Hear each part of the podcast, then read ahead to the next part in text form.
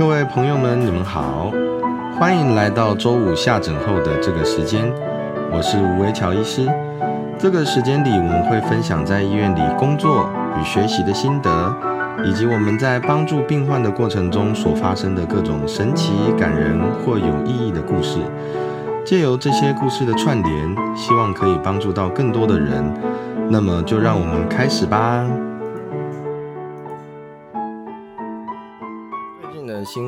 就有报道嘛，就是说肺癌的发生率终于超过大肠癌。那他们是说不意外，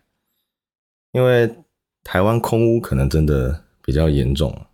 然后一些环境污染的情形呢。不过这个这个观念哦，我觉得稍微要稍微要做一个修正。肺癌其实跟大肠癌啊，在在很多表现上其实并不是这么类似，可能当然他们组织形态不同，然后他们发生的呃位置，来跟我们生活习惯的一些啊情形其实不太一样。像大肠癌，他们还是蛮多人认为说跟饮食形态的改变。有比较大的关系，不过随着人类哦，它的呃平均寿命越来越长，其实各种癌症其实都会看到它一些比较特殊的发生情形。那我们就是以肺癌来做例子来看。那以前我们在讲肺癌筛检这个话题，通常都一定会把它的发生率跟呃死亡的人次哦，我们讲发生的人次还有死亡的人次。去把它拿出来，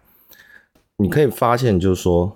肺癌的发生人次，就是这一年的发生人次啊，因为我们国健署会去做统计嘛。那你如果说诊断了这个肺癌，那它就会在我们健保卡上做注记啊。那它是重大伤病啊，哦，身份是实际上是不一样哦，它是有免除部分负担的。那它的身份不一样之后，那我们啊健保那边其实会有记录。所以它会有一整年，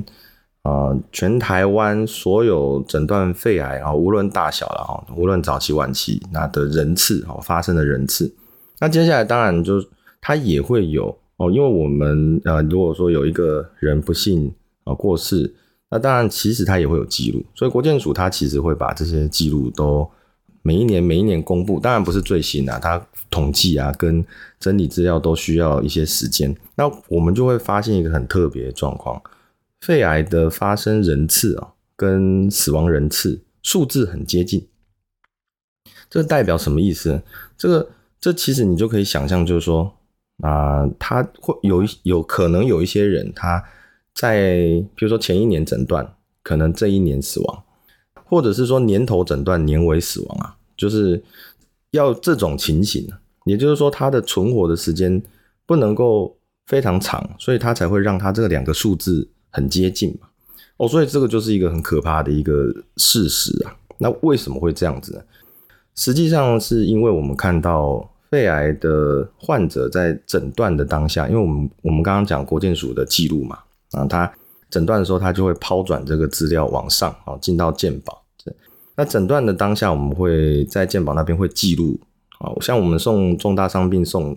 送审的时候，也会写它的级别，啊，比如说第一期啊、第二期、第三、第四期这样子。很多肺癌的患者实际上是诊断的当下就已经是晚期，第三、第四期。那这个多到多少呢？实际上，如果你查新闻的话，基本上都还是在。五十 percent 左右，也就是说，一半的人诊断肺癌的当下，实际上他是晚期的一个病患。那晚期当然在治疗上是很困难呐，不太能够说用治愈哦来形容，基本上它都是控制而已。所以这个就回到我在之前的节目，其实有提到说，每一个只要一个人啊。他其实知道他自己得到一个疾病的时候，他一定会想要知道说什么时候我可以脱离这个疾病？那问题就出在说，如果今天是一个晚期肺癌的疾病，他不太可能脱离这种状况。很少数的患者会达成叫做长期控制，就是说他身上看起来没有肿瘤，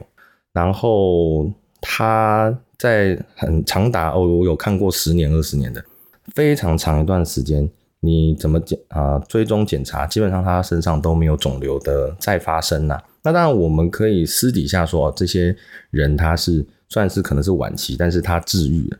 不过问题是，肺癌哈毕竟是是一个癌症，癌症实际上它是一个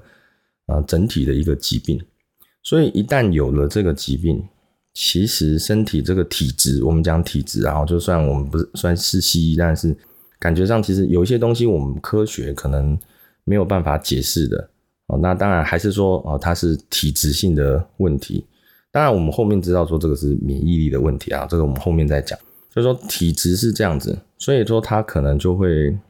一直存在这个风险，这个癌症是有可能会复发的。所以呢，当患者回过头来问说：“哎啊，医师啊，那我得这个病什么时候能够？”结束治疗，我什么时候能够毕业的时候，其实要回答这个问题就蛮尴尬的。那当然，我都会先安慰他说：“这个毕不毕业哦，这个是其次，我们先把这个病控制好。”很多时候，呃，像我我们也常常常常类推嘛，说高血压、糖尿病，有些人有这个体质啊，他家族有这个遗传啊。所以或许他呃有了糖尿病，有了高血压，他也是一辈子去跟这个疾病做和平共存。我们用这种类比的方式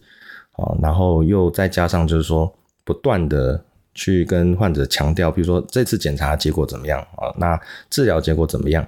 让他能够呃知道这个疾病真实发生在他自己身上的样貌。那试着就是说用这种方式。啊，让他可以比较安心。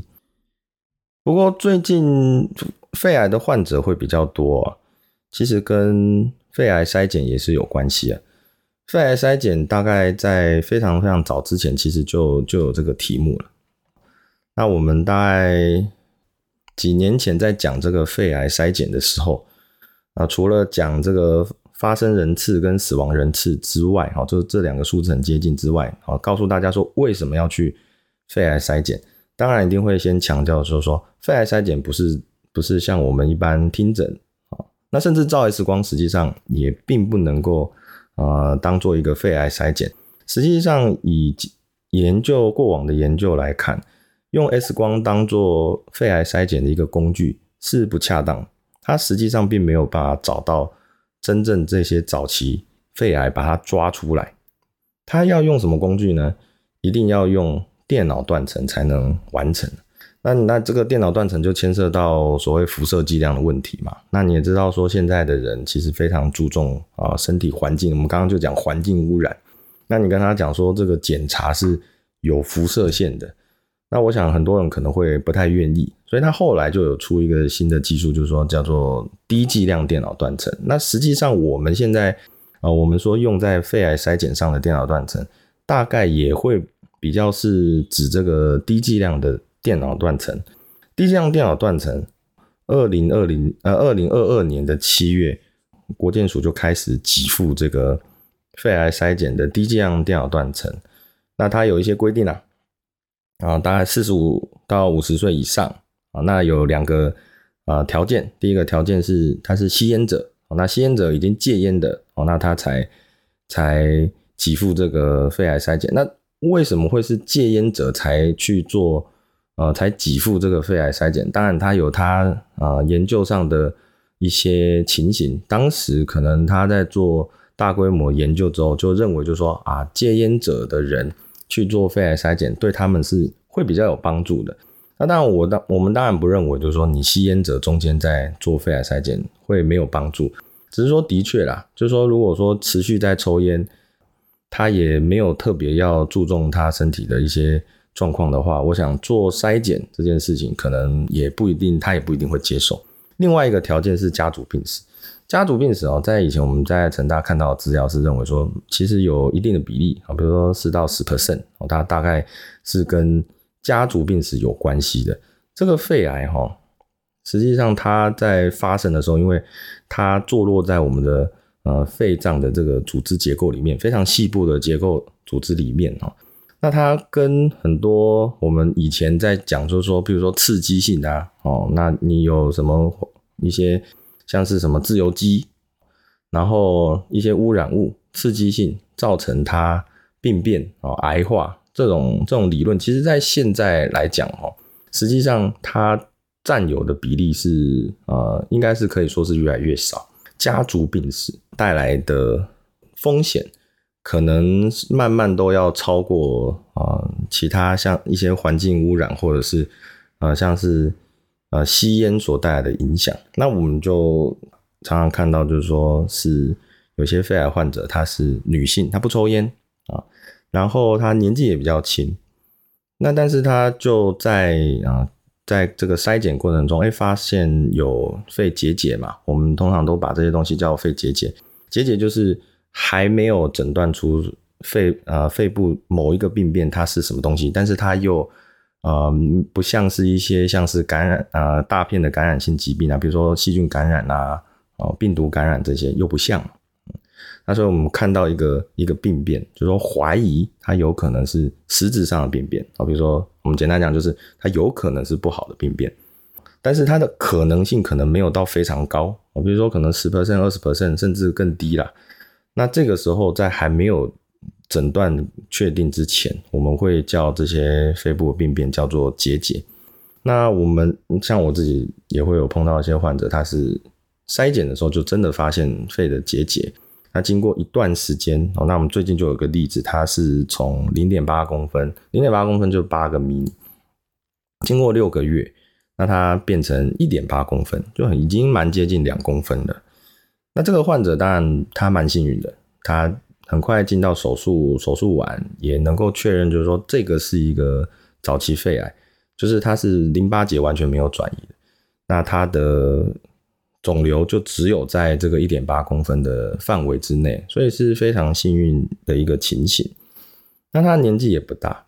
所以我们刚刚讲那个国健署在给付肺癌筛检低剂量电脑断层的条件里面，实际上为什么是四十五到五十？实际上四十五是女性，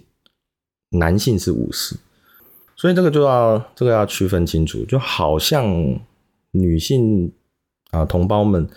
呃，她得到这个肺癌，在这个风险系数上啊，我们我们讲说这个年龄，把它当做一个风险系数上啊，实际上他开始有风险的时间是比较早，四十五岁，这个是研究，当然这是研究，这不是绝对的，不是说哦，四十五岁之后女性开始她就有肺癌风险，不是这样，是在我们研究之中发现，四十五岁之后我开始做肺癌筛检。哦那对他们对这个族群啊，对女性同胞们啊，有比如有家族病史的的女性同胞们，对她来讲是有帮助的。那这个帮助是是什么？这个帮助其实就是早期发现、早期治疗我们刚刚也提到，就是说肺癌的患者通常诊断的时候，其实有一半的人是实际上是晚期。那我以前就曾经碰过，有一个是诊断的时候只只有三十三岁。哦，那我们第一集讲的那个患者是啊，是三十九岁啊，他是男性，然后抽烟的。那所以抽烟男性其实还是会有年纪啊，就是你只要在待在胸腔科久哦，一定都会碰到年轻的肺癌患者。那我们总是会希望，就是说为这些肺癌患者多做什么嘛？那你你能够做的，大概就是说，OK，我今天碰到了能够开刀的，我们尽早手术。啊，尽早把这些东西准备好，把诊断准备好。哦，那能够手术尽早手术。这个我碰到这个三十三岁，就是他并并不是能够手术，等于是说他发现的时候就已经是第四期了。不不过这一位这位患者，我们治疗过程中其实是真的是要啊给他一个给他鼓掌。他三十三岁发现嘛。那三十三岁的时候，其实小小朋友也才刚刚满两岁，哦，那还有另外一个是刚出生，等于是说他呃两个小孩，第二个小孩刚生完，那因为某一些原因，他就发现了一个肺癌，那这个肺癌还是晚期的肺癌，第四期的。这个这位患者他第四期肺癌，他先经历了化疗，那个时候其实啊免疫疗法还没有这么盛行呐。所以他先做了化疗，那先做化疗之后，肿瘤有缩小，那缩小之后，所以他要接受手术，等于是说他化疗后，肿瘤缩小之后，那他又把他的肿瘤切掉，那好在他是没有其他地方转移啊，他没有骨头转移，他也没有脑部转移。那后来手术后一段时间，那他呃也有也有做化疗，持续做化疗。那观察一段时间，应该这个大概有啊，大概约两年左右的时间。后来他就是碰到复发，不过因为他毕竟是晚期哦，其实那个状况并不能够真的说是一个复发，只能够说就是说，呃，原本你看不见的肿瘤啊，比如说检查不到的啊，影像看不到的肿瘤。它又长出来了，它可能藏在一些组织的间隙里面，组织层级的间隙只有几个细胞藏在里面。那因为有化疗关系，所以控制的呃很很长一很长一段时间之后，那它又重新活化起来。那活化起来之后，当然当然就是只能够再申请药物。不过它那个时候是啊可以使用标靶的时候，所以我们那时候就先使用标靶。那标靶又用了大概接近一年的时间，那这个肿瘤就开始慢慢不受控制。那不受控制，标靶又没有用，所以就换换成化学治疗。那换成化学治疗之后，实际上他本来是有机会拿到这个，因为那个时候开始慢慢慢慢这个免疫治疗就开始开始推到我们的第一线临床啊使用来了。因此，这个患者我们就帮他申请免疫治疗的恩慈疗法。恩慈疗法就是说，他刚刚开始进到啊第一线临床，那可能临床试验的部分已经通过了。那临床试验通过之后，那药厂一开始的时候，为了要让大家也有使用经验呐，哦，所以就是说会开放几个名额，叫做恩慈，就是由药厂来提供这些药物。那让让患者使用这个这一位三十三岁哦，当时其实应该已经有三十六岁了。那三十六岁的患者，他就有拿到这个免疫疗法的恩赐。不过，因为他原本的化学治疗的效果还不错，就等于是他第二次的这个化学治疗的效果还不错，所以就先维持在化学治疗。因为毕竟新的治疗也没有人知道它的效果怎么样嘛，哦，所以。所以在这种衡量之下，哦，所以他先维先维持在原本的第二次的化化疗之中。那这个这个时候，小朋友其实已经五六岁了，打的已经五六岁了。那这个他每次每次来医院，然后打打化疗的时候，其实呃都会看得到他们他们家里啊，就先生啊小孩，小孩有时候甚至就是因为慢慢慢慢长大嘛，所以其实他越来越懂事，那当然也越来越黏妈妈了。那有时候就会看到小朋友在那个病房里面，呃，画画、折纸这样子，一个五六岁的小女生这样。那她当时在在住院之中，其实因为她是这个患者，实际上是一个个性非常好的患者，她呃，所以她小朋友非常有礼貌。那在病房里面出入的时候啊，因为大家都因为来蛮多次，所以大家都认识他。那所以有的时候。比如说他呃帮他妈妈拿东西先先进来的时候，大家都会跟啊跟护理站跟他打招呼，一个非常温馨的画面。不过不过那个时候到大概就是发现发现肿瘤大概约大约接近四年的时候，在一个接近他生日之前，嗯，大概一两天，因为那一次检查就有发现，就是说好像肿瘤开始在开始在变大。所以我们就开始在讨论说，哎，那是不是我们要用那个药厂的恩慈治疗、免疫疗法、免疫疗法让他来用？用的时候，就所以有时候人生真的蛮无常的。就刚好在就这几天就正在讨论的时候，就刚好在他生日的那一天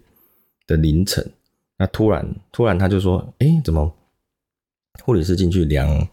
量这个心跳血压，说，哎，就。要叫他嘛，就发现哎，怎么好像比较人比较嗜睡，就有点叫不太醒。那两个就发现哎，他的心跳血压真的就真的就很低啊。那那时候当然就是紧急就请他们先生，他还好那个时候他小孩不在身边，然后请他先生来，在这个大概早上五六点时间，他就因为因为毕竟毕竟他这个肺癌患者是虽然年纪很轻，但是。实际上已经很久，所以他之前就已经先呃提好，就是说不进行急救跟插管这个动作。那他先生来，当然他知道这个状况，虽然呃恩慈他有有办法做，可是他突然之间失去了这个失去了这个生生命真相，所以他先生就啊认为，就是说要维持他原本的决定，不进行不进行插管跟急救，所以这个患者后来就在那天早上就离开了。那当然，事情发生的当下，你说他小朋友知不知道这件事情？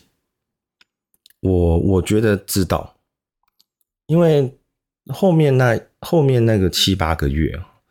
虽然他精神一直都还不错，就说他们在病房里面，就他会小朋友会带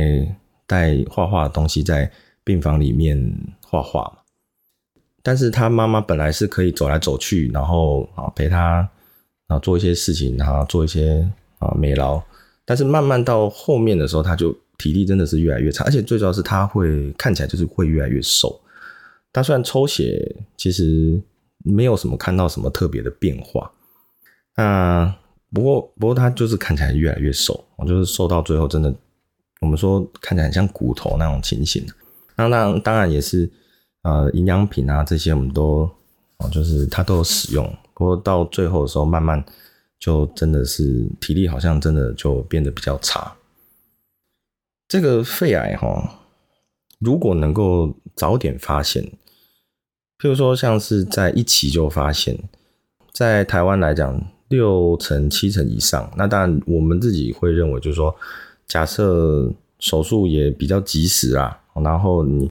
选择的手术术式也比较呃适当的话，实际上七八成左右的患者是是会活着，那甚至是不会复发的。所以我们在开发这个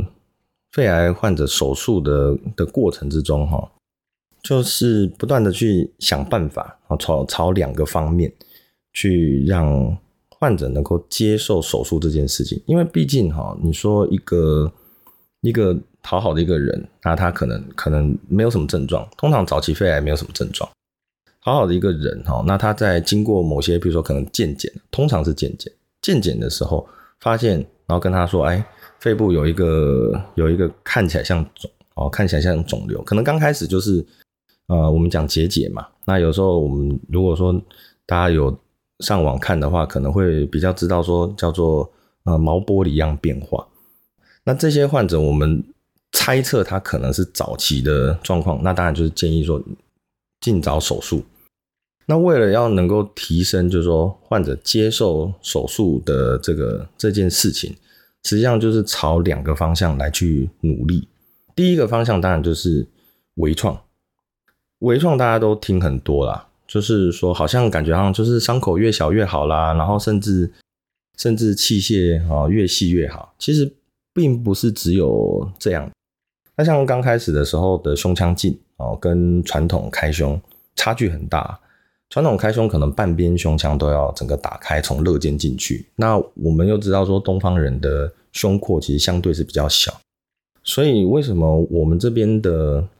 胸腔镜实际上发展比欧美还要更更早呢？虽然这技术应该是欧美那边开发出来，可是我们这边普及的状况会比。欧美要更快更广，原因就是因为，呃，我们我们的这个胸廓哈比较小，肋间也比较窄，所以你今天开胸下去的时候，其实等于是除了啊一个很大的伤口之外，实际上它还要把肋间撑开，它才有办法做做传统开胸的一个手术。那你今天进到胸腔镜时代的时候，因为毕竟胸腔镜本来就是像筷子一样的这个器械啊，所以它通过肋间。狭窄的肋间的时候，实际上它带来的这个组织破坏明显就下降很多。那今天如果说是一个欧美人啊，我们常常就在想说，哎，你今天一个欧美人，他他的这个肋间几乎可能就快要我们两个手指头这么宽的时候哦，你看他胸廓这么大，他做开胸，他其实撑开不用很多啊，它撑开一些些一些些空间，其实它就可以呃做手术。那或许他们传统开胸对他们的伤害性其实没有这么高。但是东方人这边，我们亚洲人这边就不一样嘛。所以，我们这个胸腔镜啊，一开始的时候，三孔胸腔镜其实像普及的速度就很快。那后来，我们为了要增加患者的接受度，那当然我们就是尽量能够缩缩小，就这个伤口能够缩小就缩小，减少就减少，从三孔变成两孔哦，到最后单孔。这个单孔其实不是说开一个伤口然后进去手术哦，这个就叫单孔。其实它是有一些技术上考量，除了伤口要够小之外，你还是要能够每一个胸腔里面每一个角度都能够都能够看得到，都能够做得到哦，这个才叫真正的啊单孔胸腔镜手术啊。那再来就是说微创，我们要把微创的概念更加扩大。伤口微创，肺部切除本身也是微创，因为毕竟啊，我们以前教科书都认为就是说肺部是不会再生，哦，所以其实很多患者问说啊，这个手术完我这个肺切掉会不会再长回来？这个通常正目前的答案都是不会啊。不过当然以后我们可能会讲一些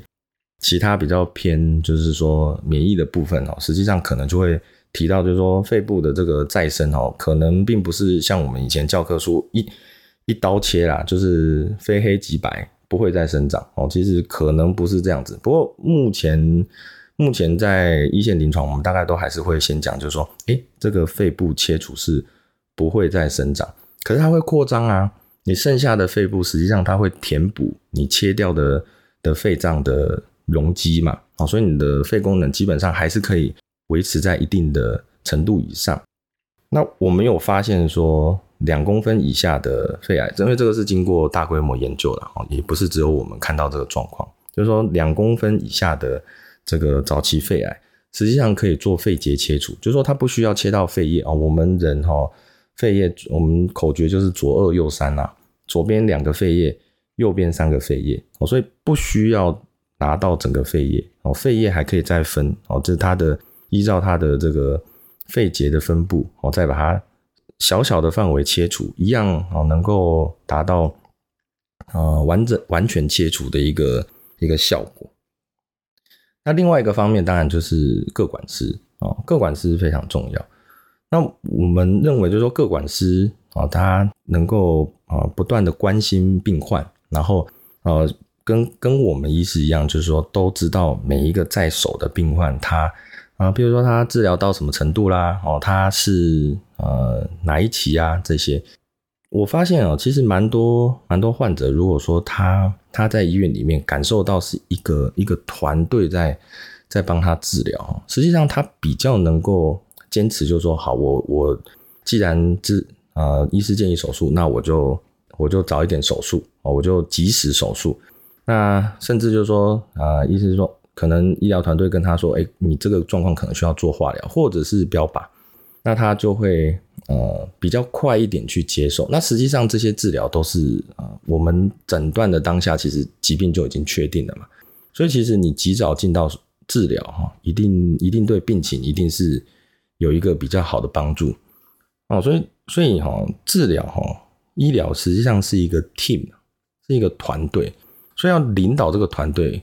为什么这么重要？其实像我之前也知道，因为毕竟这些都是各路好手哦，所以能够当到各管师的护理师，基本上他的经验通常也啊很不错，然后他的工作能力表现一定都是很好的。那你要怎么样去领导这个 team 啊？这个就是另外一个话题了。那今天的今天对于这个肺癌筛检分享，先先分享到这边。那我们其他一些比较比较有趣的话题，我们可以下次再继续聊。那就先到这边了，谢谢大家，拜拜。